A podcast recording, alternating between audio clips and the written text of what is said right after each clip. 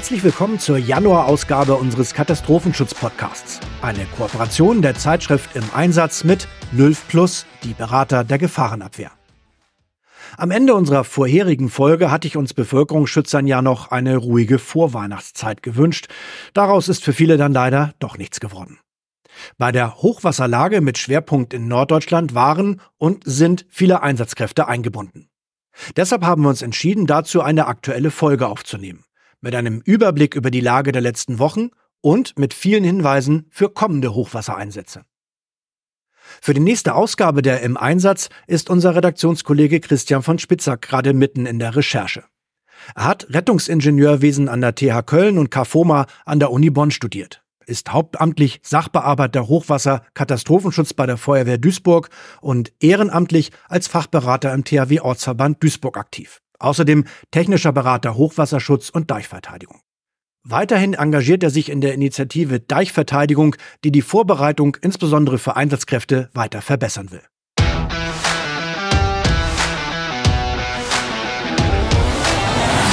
Ja, Christian, danke, dass du Zeit hast und äh, toll, dass du so viel äh, recherchiert hast schon in Sachen Hochwasser in, in Niedersachsen. Vielleicht können wir ja mal anfangen mit der Einordnung der ganzen Lage. Was ist das eigentlich für ein Hochwasser gewesen? Wann fing das Ganze dort eigentlich an und wie ist es so gelaufen? Also der Überblick.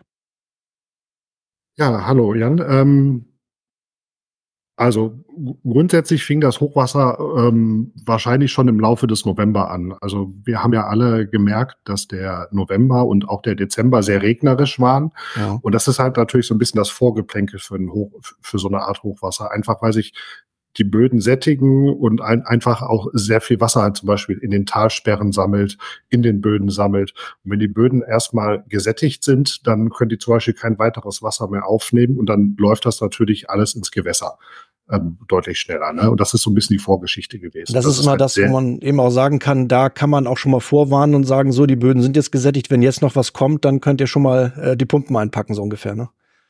Ja, die Pumpen einpacken jetzt noch nicht. Ne? Das ist halt auch mal bei der Prognose ein bisschen schwierig, weil man halt nicht immer genau sagen kann, ähm, wo kommt wann wie viel Regen runter.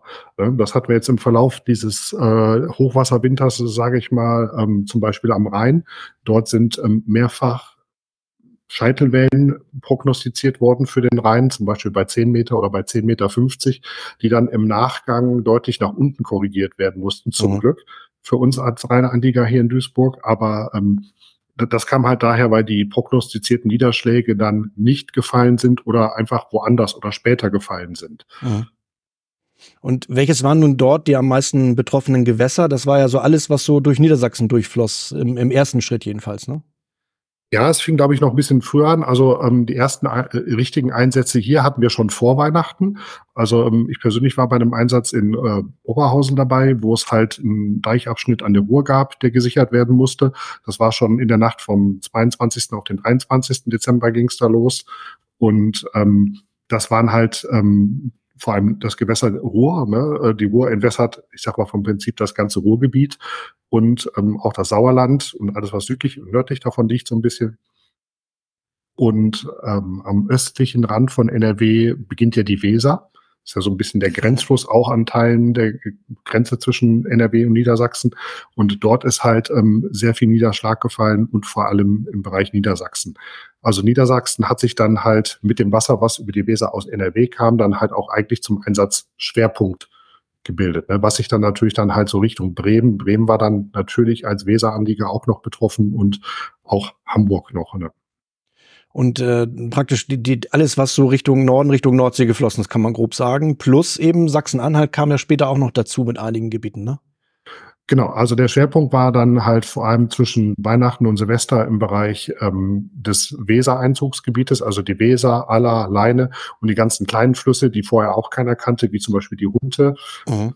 die, ähm, die da Probleme gemacht haben. Und im späteren Verlauf haben wir dann halt im Bereich ähm, Erzgebirge oder auch im Harz zum Beispiel und ähm, im Bereich ähm, im Bereich äh, Sachsen war es, glaube ich, äh, noch Probleme gehabt. Genau, und äh, auch teilweise bis heute. Mhm. Und du sagtest ja schon, das fing ja schon vor Weihnachten an und das ist ja auch eine Besonderheit. Wir reden ja oft über Personalverfügbarkeit auf allen Ebenen. Ähm, so ein Einsatz über die Feiertage ist natürlich was Besonderes, ne? die Leute zusammenzukriegen. Hm. Genau, also bei den ähm, Einsätzen hier im Ruhrgebiet hat es sich zum Glück so dargestellt, dass wir hier die Einsatzstelle in Oberhausen zum Beispiel am Heiligabend im Laufe des Vormittags abschließen konnten. Da waren dann die Probleme nicht so groß. Aber ähm, wir haben schon gesehen, dass halt auch für diese Einsatzstelle in Oberhausen auch aus ganz Nordrhein-Westfalen die gesamten Bezirksbereitschaften der Feuerwehren herangezogen wurden. Wir haben pro Regierungsbezirk fünf Bezirksbereitschaften und die letzten, die dort im Einsatz waren, die kamen wirklich schon aus dem Bereich der Eifel.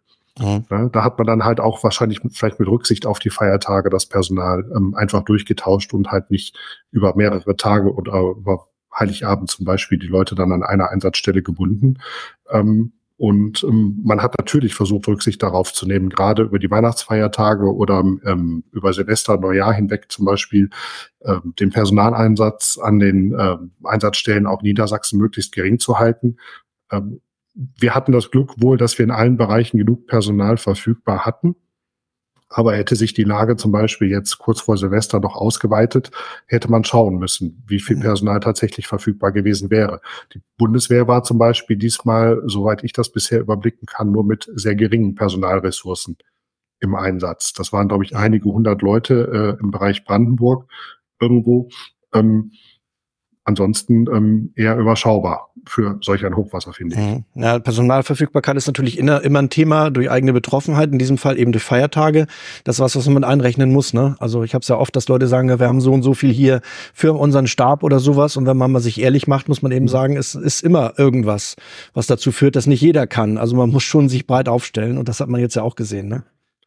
Genau, ähm, zumal ja auch die Zeit gerade, wir nennen sie immer die Zeit zwischen den Jahren, ähm, mhm. dass da halt auch die ähm, viele Verwaltungen schließen. Mhm. Das ist dann halt relevant, ähm, weil dann natürlich halt auch Personal für Krisenstäbe und Verwaltungsstäbe und wie sie in den einzelnen Bundesländern alle heißen, benötigt werden. Mhm. Und weil es halt auch einfach eine typische Urlaubszeit ist. Also ich persönlich fahre auch selber über nach den Feiertagen immer für zwei Wochen in den Skiurlaub. Klar. Und das werden halt auch viele tun. Ne? Und ähm, dann ist das Personal halt schlichtweg einfach nicht da. Mhm, da hat man jetzt ist, ich, bei, bei so einer, ich sag mal, ganz normalen Urlaubslage schon gesehen, wie schnell das eng werden kann an vielen Stellen, denke ich mir. Ne? Genau, auf jeden Fall. Und wie gesagt, man kann den Leuten ja auch nicht, weil wir auch auf das ehrenamtliche Bevölkerungsschutzsystem in Deutschland bauen, ähm, da kann man ja keine Urlaubssperre in dem Sinne verhängen. Nee, also bei solchen Geschichten sicherlich nicht. Und hier war es natürlich eine Lage, wo man aus ähm, vielen Bereichen aus Deutschland jemanden dazu holen konnte. Wenn es eine Lage ist, wo man sich selber helfen muss, mhm. kann man das viel schneller einholen. Ne? Genau, also es wurden ja dann halt Einheiten ähm, aus NRW und aus anderen Landesverbänden des THW zum Beispiel auch äh, nach Niedersachsen geschickt, schwerpunktmäßig mit großen Pumpen. Mhm. Und es erfolgte halt neben dem Personal natürlich halt auch eine Materialverschiebung. Ne? Also aus Duisburg und aus anderen Städten sind sogenannte Sandsack-Ersatzsysteme, also Mobilreichsysteme, Aquadiva zum Beispiel, mhm. nach Niedersachsen geliefert worden. Und natürlich auch jede Menge Sandsäcke und anderes Material. Mhm. Wenn wir jetzt mal zu den meteorologischen Grundlagen kommen, soweit wir das jetzt beurteilen können als Nicht-Meteorologen, ähm, hast du mal versucht rauszukriegen, ob das jetzt so langsam so Usus wird, ob das jetzt das Übliche mhm. ist für diese Jahreszeit? Also ich denke, es hier bei mir in Schleswig-Holstein äh, habe ich immer einen, einen äh, Supermarkt, zu dem ich fahre. Und ich erinnere mich, jetzt war es über Weihnachten eng, also unter der Brücke das Wasser dort durchzukriegen, an diesem Supermarkt, dieses Flüsschen, was da vorbeiläuft. Und das war vor drei Jahren, drei, vier Jahren auch schon so. Also es, man, das sind ja so Daten, so Weihnachten und so, wo man sich dran erinnert. Ach, guck mal, das war genau so vor drei, vier Jahren. Ähm, mhm. Wie sieht das aus? Ist das jetzt so die übliche Meteorologie? Wie sieht das mit dem Klimawandel aus? Tut sich da was?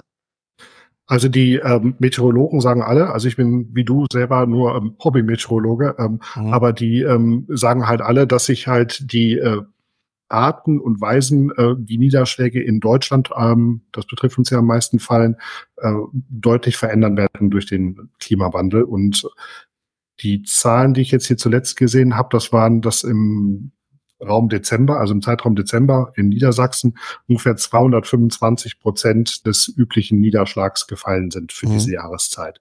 Also es wird unter Umständen vielleicht einfach nicht mehr Niederschlag pro Jahr, aber er fällt halt anders.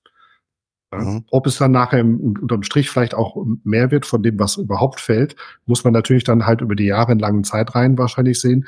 Aber aktuell ist es halt so, dass ich, ähm, dass das halt vielleicht nicht mehr verteilt über das ganze Jahr fällt, sondern vielleicht wirklich schwerpunktmäßig auf äh, einzelne Episoden oder wie zum Beispiel im A-Teil dann halt in mhm. zwei Tagen. Also räumlich enger, zeitlich enger und mit den entsprechenden Auswirkungen. Ne? Ich habe auch gestern gerade noch einen Zeitungsartikel genau. gelesen, wo mal drüber gesprochen wurde, Katastrophenschutz ist das eine, aber was muss man halt tun, um die Flüsse auch zu entlasten, dass die sich wieder irgendwohin ausbreiten können. Ich glaube, da wird noch viel auf uns zukommen an Diskussionen, weil da geht es natürlich auch wieder um Felder, die verloren gehen und ähnliches. Aber wir sind jetzt ja erstmal direkt bei der, bei der Gefahrenabwehr.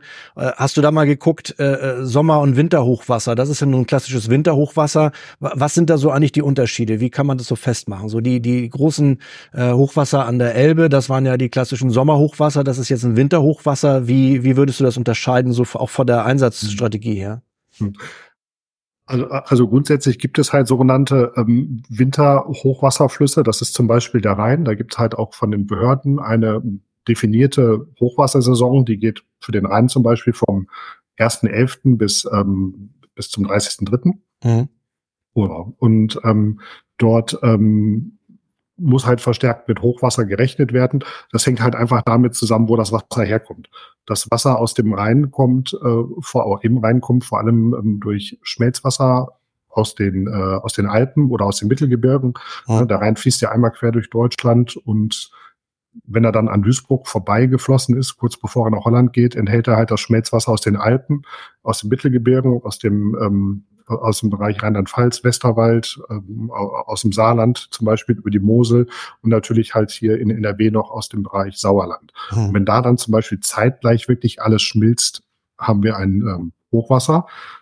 An der Elbe und an der Oder äh, ist es in der Regel so, da gibt's die, wir nennen sie immer die klassische äh, 5B-Wetterlage, die hat Kachelmann mal definiert, glaube ich, äh, seinerzeit, dass sich halt ein, ähm, ein entsprechendes äh, Tiefdruckgebiet mit entsprechenden Niederschlägen ähm, über Mitteleuropa, gerade so im Bereich östliches Deutschland und dann Polen, Tschechien festsetzt und über einen langen Zeitraum sehr intensiv regnet, was dann halt bei Elbe und oder vor allem die Pegel zum äh, Anschwellen bringt und beziehungsweise natürlich auch in den ganzen Nebenflüssen, die dazugehören, die wir damals alle kennengelernt haben, die mhm. Mulde und so weiter. Ne?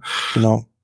Und da haben wir natürlich dann halt grundsätzlich ein anderes Geschehen wir haben jetzt natürlich hier äh, in dem Bereich im Niedersachsen ähm, zuerst Niederschlag in Form von Schnee gehabt, der ist dann geschmolzen. Und dann kam halt auch noch der ganze Regen hinzu und die, äh, dass die gesättigten Böden nichts mehr aufnehmen konnten.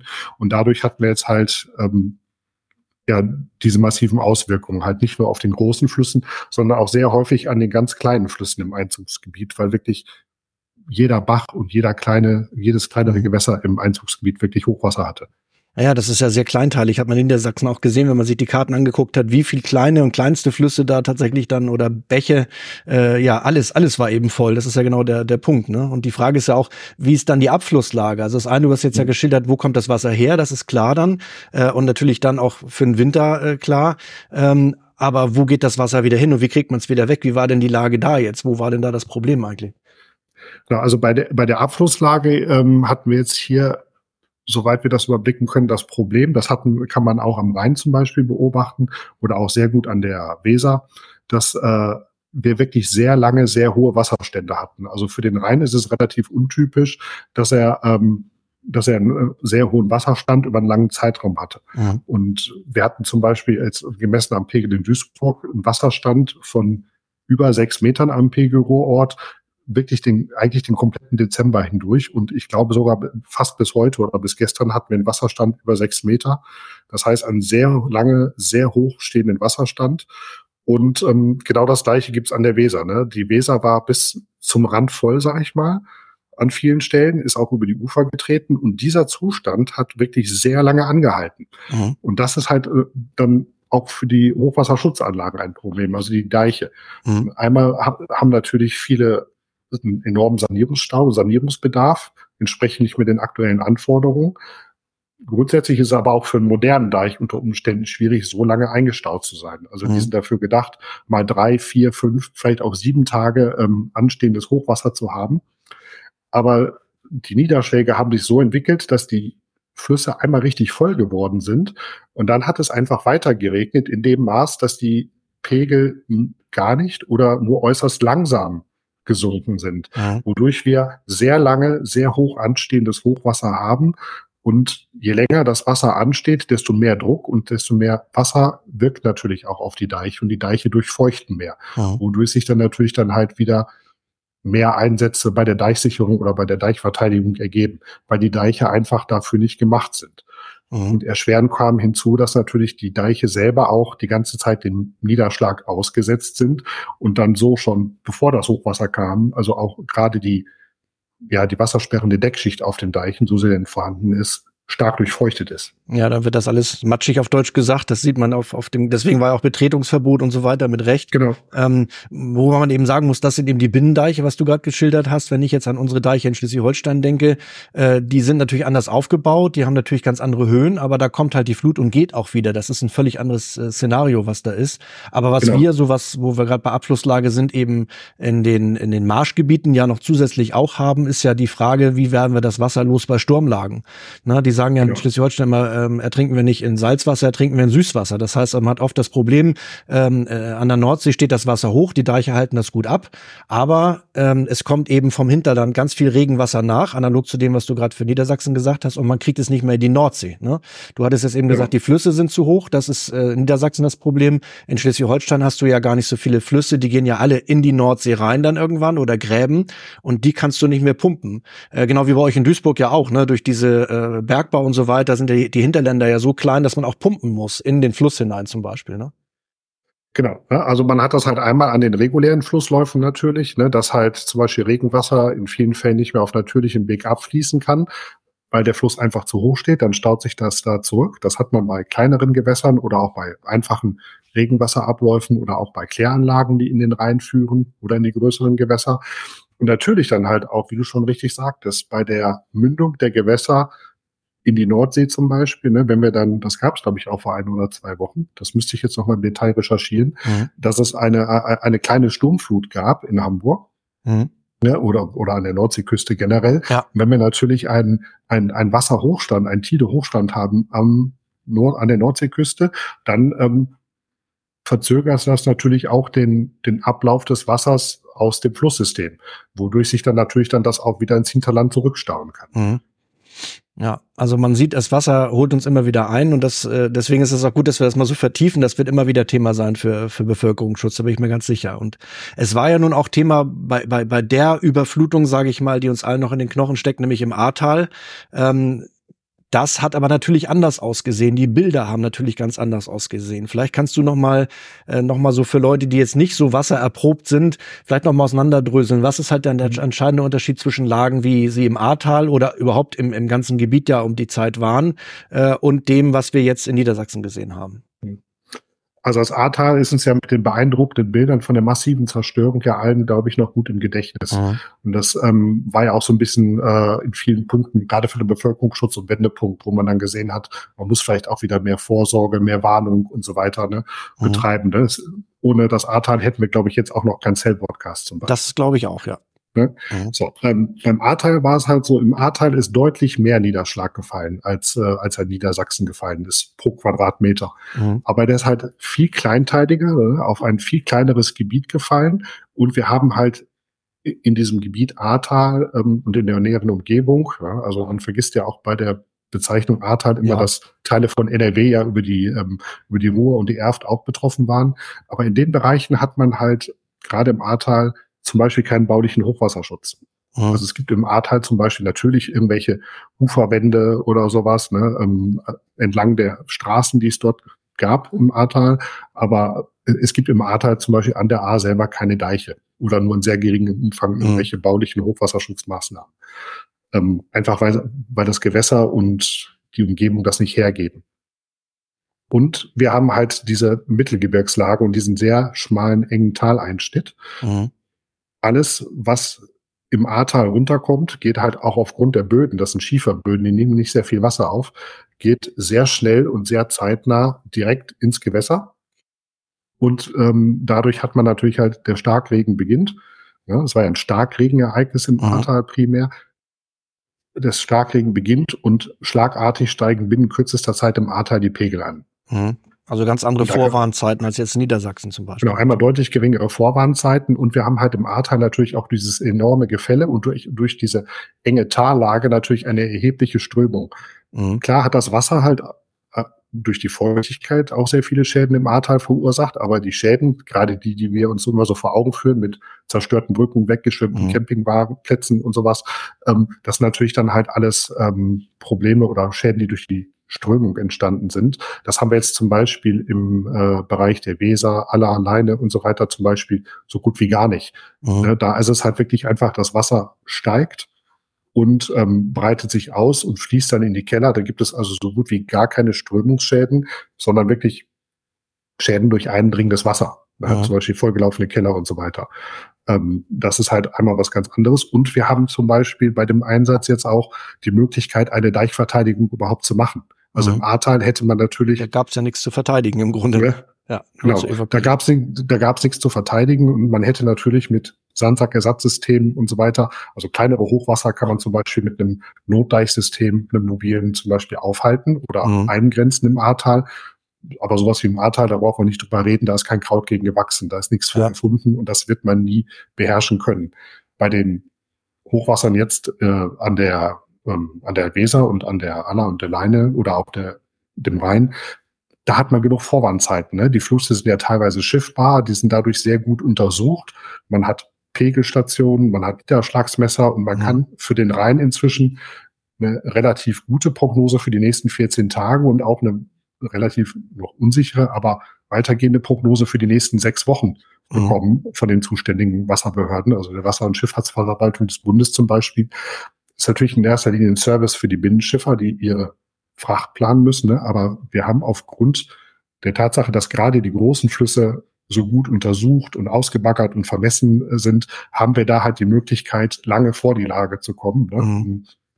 Und dann halt auch zu wissen, wann kommt eine Hochwasserwelle, die ist gemessen durch die, äh, durch die ganzen Pegelstationen, wann kommt sie an, wie hoch wird sie ungefähr sein auch wenn es immer noch so ein paar Unsicherheiten gibt, aber wir können das ziemlich genau vorhersagen und uns natürlich dann halt auch sehr gut darauf vorbereiten, was mhm. aufgrund der geringen Vorwarnzeit im Ahrtal natürlich völlig utopisch ist. Ja, das heißt also, wenn man, man muss da eben unterscheiden im Bevölkerungsschutz jetzt gerade für uns, ne, äh, ist das was, was langsam auf uns zukommt und lange anhält?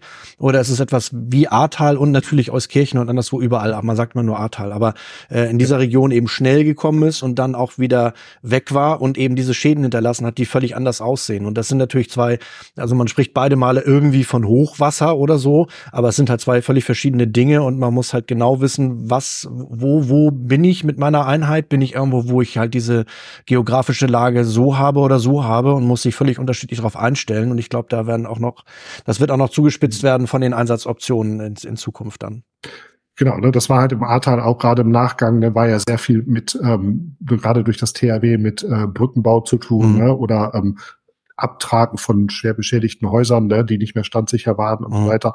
Das wird es, ähm, wenn überhaupt, in, äh, im Bereich dieses Weihnachtshochwassers 23, 24 nenne ich jetzt mal, ähm, wird das nur sehr vereinzelt der Fall sein, wenn vielleicht bei irgendwo ein Fundament unterspült ist oder sowas. Ne? Mhm. Die, die großen Schaden durch mechanische Einwirkung des Wassers, äh, äh die haben wir hier nicht. Mhm.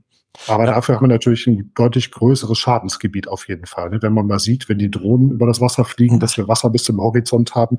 Also die Anzahl der betroffenen Haushalte, Wohneinheiten, Personen und so weiter, die ist natürlich erheblich größer als im Ahrtal. Ja, und man muss eben den, den ganzen zeitlichen Rahmen mit ein. Hier ist es halt ein Dauerlauf oder ein Marathonlauf, ne? Das jetzt alles genau. wieder äh, die Deiche so lange zu überwachen, bis wirklich das Wasser wieder sinkt. Und im Ahrtal war es halt im ersten Gang, ja, wie retten wir die Menschen und im Nachgang, wie bauen wir wieder auf? Oder, oder wie, mhm. wie bauen wir Brücken erstmal wieder provisorisch auf und so weiter. Das sind mhm. ja völlig unterschiedliche Herangehensweisen, das darf man nicht durcheinander schmeißen, das denke ich auch.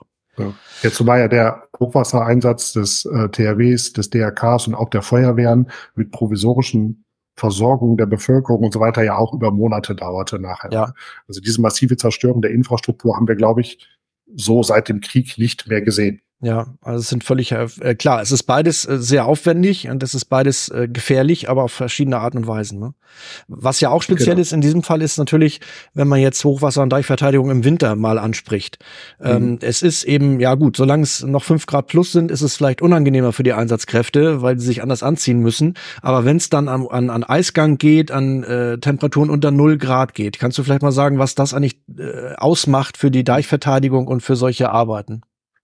Genau, also ein Problem hast du schon angesprochen. Erstmal generell die Einsatzkräfte, ne? die müssen natürlich dann halt für die Temperaturen ich habe die Tage mit Oldenburg telefoniert mit dem Stab und, und dort waren ähm, zeitweise Temperaturen von minus 13 Grad ja. an den Deichen. Ne? Und ähm, also ich kenne ja die Einsatzkleidung der Feuerwehren, der Hilfsorganisationen und des THW so grob und ähm, da ist man mit der üblichen Einsatzkleidung ähm, nur mäßig darauf eingestellt. Mhm. Ne? Also da muss man natürlich schon gucken, dass man Möglichkeiten für die Einsatzkräfte schafft, sich aufzuwärmen.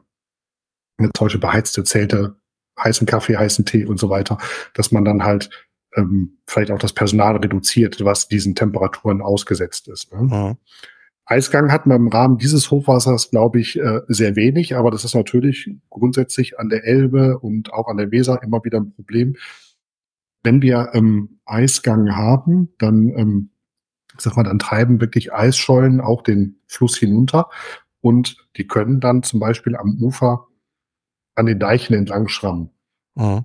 Wenn, wenn die Flüsse sich in ihrem normalen Bett bewegen, ist das kein Problem.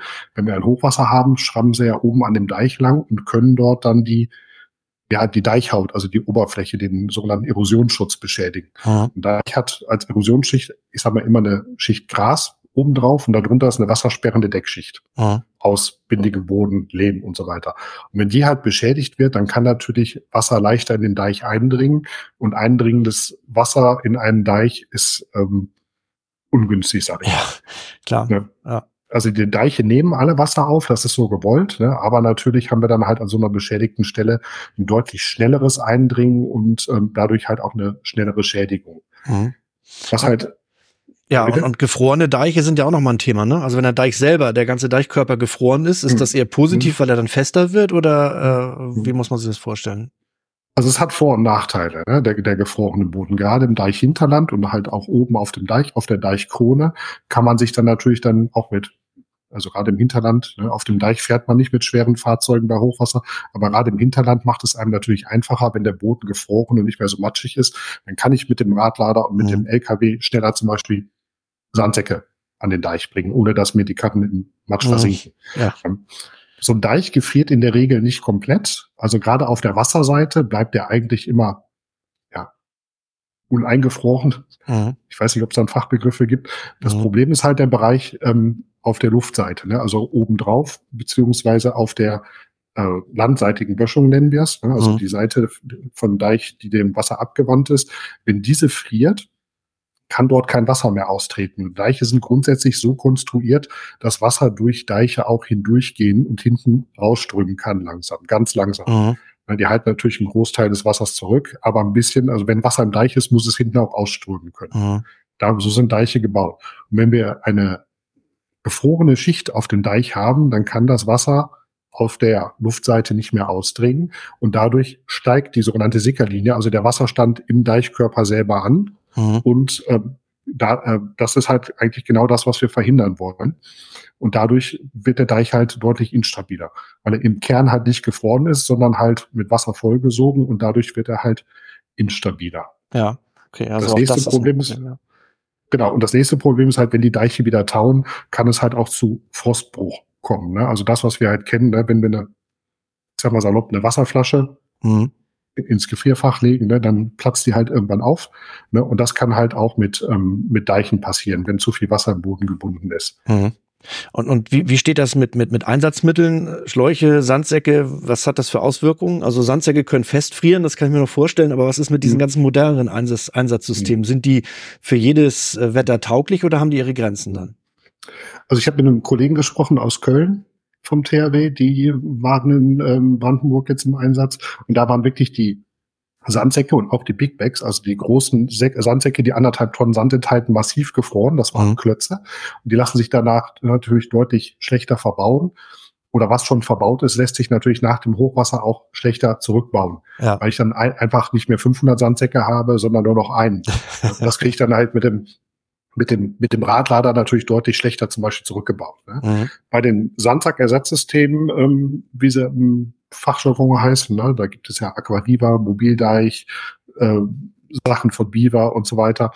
Da muss man halt bei jedem System einzeln erstmal gucken, wie ist es konstruiert, beziehungsweise was sagt der Hersteller.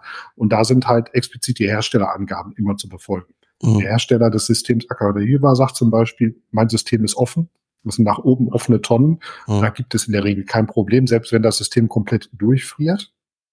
Hersteller von, ähm, von geschlossenen Systemen, zum Beispiel geschlossenen Schläuchen, sagen, man muss vielleicht zum Beispiel den Wasserdruck im System ein bisschen reduzieren, weil Wasser dehnt sich ja um circa zehn mhm. Prozent aus, wenn es friert, dass die ähm, Schläuche halt nicht zu viel Druck bekommen. Aber wie gesagt, da muss man bei jedem System, was man in den Einsatz bringt, explizit immer gucken, was sagt der Hersteller dazu. Bei den Feuerwehren beziehungsweise dem THW, bei den Pumparbeiten kennt man das auch. Äh, solange, in der Regel, solange Wasser durch Schläuche fließt, zum Beispiel beim Kellerleerpumpen mhm. oder beim Entwässern von Stadtteilen, ist das kein Problem. Wenn man dann zum Beispiel zu lange Wasser halt macht, weil man irgendwas reparieren oder austauschen ja. muss, dann äh, kann es sein, dass das sogenannte Stangenwasser entsteht. Äh, mhm. Also dass ich dann nachher 20 Meter Schlauch am Stück habe, die ich mhm. aber auch in die Ecke stellen kann. Ja. Ja, aber da muss man natürlich aufpassen, ne? Pumpen Wasser halt und dann äh, nach zwei Stunden geht gar nichts mehr. Das kann natürlich ganz schnell gehen bei so einem. Genau, also gerade bei so niedrigen Temperaturen bis ähm, minus 13 Grad oder teilweise noch darunter nachts, äh, muss man da wirklich sehr aufpassen. Aber auch gerade an Deichen, ne, wenn, wenn wir jetzt so minus ein Grad, minus zwei Grad haben mal für eine Nacht, da muss man sich keinen Kopf machen. So schnell geht das nicht. Ne? Mhm. Einmal ja, ein bisschen gefrorenes Gras, ein bisschen raureif, aber wenn wir wirklich über lange Perioden, also mehrere Nächte am Tage am Stück, ähm, ja, harten Frost haben, dann äh, ist auf jeden Fall vorsichtig, ja. Vorsicht geboten. Vielleicht nochmal zum Schluss von, von dem ganzen Überblick nochmal eine, noch mal einen Blick auf die Besonderheiten. Also was mir aufgefallen ist, es waren da plötzlich Franzosen da, was ich ganz toll fand, die mal zu uns gekommen sind und bei uns mitgeholfen haben. Was hast du da so äh, gehört und äh, gelesen von denen? Ja, also es gibt ja das äh, so, sogenannte EU-Gemeinschaftsverfahren für den Katastrophenschutz, wo ähm, nationale Einheiten ähm, für den internationalen Einsatz innerhalb Europas primär erstmal befähigt werden. Mhm. Und das kennen wir, das hatten wir hier in Deutschland auch schon mal, ähm, allerdings nur sehr vereinzelt. Zum Beispiel letztes Jahr, als ähm, am Brocken war es, glaube ich, im Harz, der Wald gebrannt hatte, dann war ein EU-Katastrophenschutzmodul mit Waldbrandlöschflugzeugen ah, im Einsatz. Ja, stimmt. Ja. Das THW hat halt äh, mit seiner Spezialeinheit Brückenbau in Slowenien, glaube ich, nach dem Hochwasser geholfen. Oder auch die sogenannten HCP, die High Capacity Pumping Module des THWs und der mhm. Feuerwehr, sind ja auch im Ausland im Einsatz. Mhm. Übrigens jetzt auch gerade in Frankreich sind niederländische Module im Einsatz, weil die Franzosen selber ein Problem mit Hochwasser haben. Mhm. Trotzdem haben die Franzosen ihr, ähm, wie heißt es, äh, Flood Containment Modul, ähm, das ist ein Hochwasserschutzmodul ähm, zum Einsatz gebracht. Mhm. Das ist eine definierte Leistung. Man muss ein Kilometer Notdeich mit mindestens 80 Zentimeter Höhe haben. Ah. Und das kann man dann bei der EU als EU-Modul e anmelden. Und das kann dann halt auch durch ja, Deutschland zum Beispiel äh, angefordert werden. Und die Franzosen haben dann ein Team des Franz französischen Zivilschutzes geschickt, das äh, über ein Kilometer Notdeich dabei hatte. Und der wurde dann als zweite Verteidigungslinie auch in der Nähe von Oldenburg, glaube ich, irgendwo aufgebaut. Hm, Habe ich gesehen, auf so einem genau Feldweg genau, war der nachher, ne? Genau. Ja. Ne, das THW hat den sogenannten Host Nation Support gemacht. Das heißt also die ähm, Begleitung des Transports, Organisation der Logistik und Verpflegung für die Einsatzkräfte. Ähm, da hat man ähm, sehr gut wohl zusammengearbeitet und auch mal einen Einblick natürlich bekommen, wie die Franzosen mit ihrem ähm, mit ihrem System da arbeiten. Ich kannte persönlich dieses System der Franzosen noch nicht. Ich werde es mir mal genau angucken. Mhm. Ähm, das System habe ich hier in Deutschland noch nie gesehen. Nee, ich auch, nicht. Ich fand die Bilder auch sehr interessant, die, wie die das da ja. abgerollt haben, ne? Genau, ist auf jeden Fall immer mal eine Möglichkeit, halt auch, wie gesagt, über den eigenen Horizont hinauszuschauen und zu gucken, wie machen die anderen das denn? Mhm. Die machen es ja nicht zwangsläufig schlechter als wir. Nee, die ja. haben sich auch Gedanken gemacht und es ist vielleicht auch ganz gut, wenn man sich da mal austauscht und wenn über solche okay. ähm, Möglichkeiten mal die Chance ist, sich auch wirklich mal in echt zu sehen und so weiter. Das finde ich schon sehr spannend. Und das ist dieses ja. EU-CPM, dieses Hochwassermodul, von dem du sprachst, oder ist das noch was anderes? Nee, dieses Hochwassermodul heißt nicht EU-CPM, das ist, äh, das, äh, das ist ja, ähm, das ist die EU-CPM, das ist dieser europäische, das ist europäische Gemeinschaftsverfahren für den Katastrophenschutz. Ach so, okay, ja. Ne? So, und ähm, dort gibt es verschiedene Module, unter anderem verschiedene Arten von Hochwassermodulen, zum Beispiel Pumpmodule, dieses Flood Containment Modul aus Frankreich jetzt, oder auch zum Beispiel Wasserrettung mit Booten, wo zum Beispiel das THW und die DLRG eine gemeinsame Einheit unterhalten. Mhm. Aber es gibt halt noch viele, viele andere. Ne? Zum Beispiel, es gibt medizinische Teams mit Feldlazaretten, ähm, Search and Rescue Einheiten, die zum Beispiel Trümmerrettung betreiben und so. Da gibt es ja. für wirklich jeden Fachbereich im Zivilschutz gibt es da vordefinierte Teams mit vordefinierten Leistungsfähigkeiten und ähm, die haben alle Mitgliedsländer der EU aufgestellt und ähm, die können dann halt äh, über das EU-Gemeinschaftsverfahren, da gibt es eine Art GMLZ, wie wir das haben, gibt mhm. es auch nochmal in Brüssel. Dort kann man dann als ähm, GMLZ Deutschland zum Beispiel den nationalen Bedarf melden und die EU organisiert einem dann quasi diesen äh, Katastrophenschutz-Support aus der EU. Ja. Und das haben wir halt in Deutschland bisher relativ selten gehabt, dass ja. wir ähm, europäische Hilfe aus dem Ausland angefordert und eingesetzt haben. Ja, wir haben oft gehabt, dass wir irgendwo hingefahren sind, das DRW genau. und andere auch, ne? Griechenland oder Türkei oder was da alles hingegangen ist, aber äh, dass hier Leute zu uns kommen, das ist dann doch noch ungewöhnlich und es ist ja gut, wenn das auch gemacht wird und auch ausprobiert wird, ne? klar.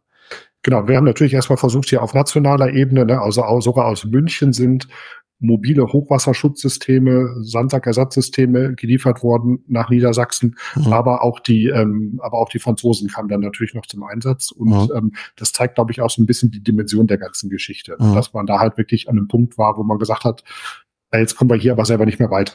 Ja, ja und gut, dass man sich da gegenseitig helfen kann. Ne? Genau. Ja, ja, Christian, also super Einordnung, mal so in der Kürze. Ich denke mal, sowas können wir auch in Zukunft noch mal bei anderen Lagen machen, dass man einfach mal was mhm. Aktuelles macht, wo man mal sagt, so was, wovon reden wir da einfach? Und ich glaube, mhm. da draußen ist jetzt geworden auch mal so ein Überblick über Wasser. Also was, was tut Wasser mit dem Bevölkerungsschutz und wie gehen wir damit um? Äh, ich danke dir ganz herzlich für die Recherche. Das, was du jetzt äh, erzählt hast, verschriftest du ja auch für die nächste Ausgabe von deinem Einsatz, muss man noch mal dazu sagen. Äh, da wird ja. uns dann auch noch mal dezidiert, also für alle, die jetzt versucht haben mitzuschreiben, schreiben muss man nicht. Man kann da ins Heft, äh, in die Ausgabe gucken und dann findet man es auch. Genau, ne, da werden wir das halt auf jeden Fall jetzt in der Kürze einmal schnell nachbetrachten, weil die Februarausgabe jetzt relativ zeitnah kommt. Ich glaube, in der nächsten, in der Aprilausgabe wird das dann nochmal ausführlicher und dann auch mit mehr Blickwinkeln. Also es ist, geht ja nicht nur um das Thema Wasser, sondern gibt ja auch ganz viel mit Evakuierung, mhm. Betreuungsdienst und so, halt auch Sachen, die mir persönlich nicht so liegen. Ne? Da hoffe ich dann, dass wir von den anderen Kollegen aus der Redaktion noch ganz spannende Einblicke kriegen. Ganz bestimmt helfen die dann auch mit. Alles klar, vielen Dank für die Recherche und danke für die Zeit und dann bis zum nächsten Mal, Christian. Sehr gerne, vielen Dank. Das war's für dieses Mal. Danke fürs Zuhören, sagt wie immer Jan Müller-Tischer.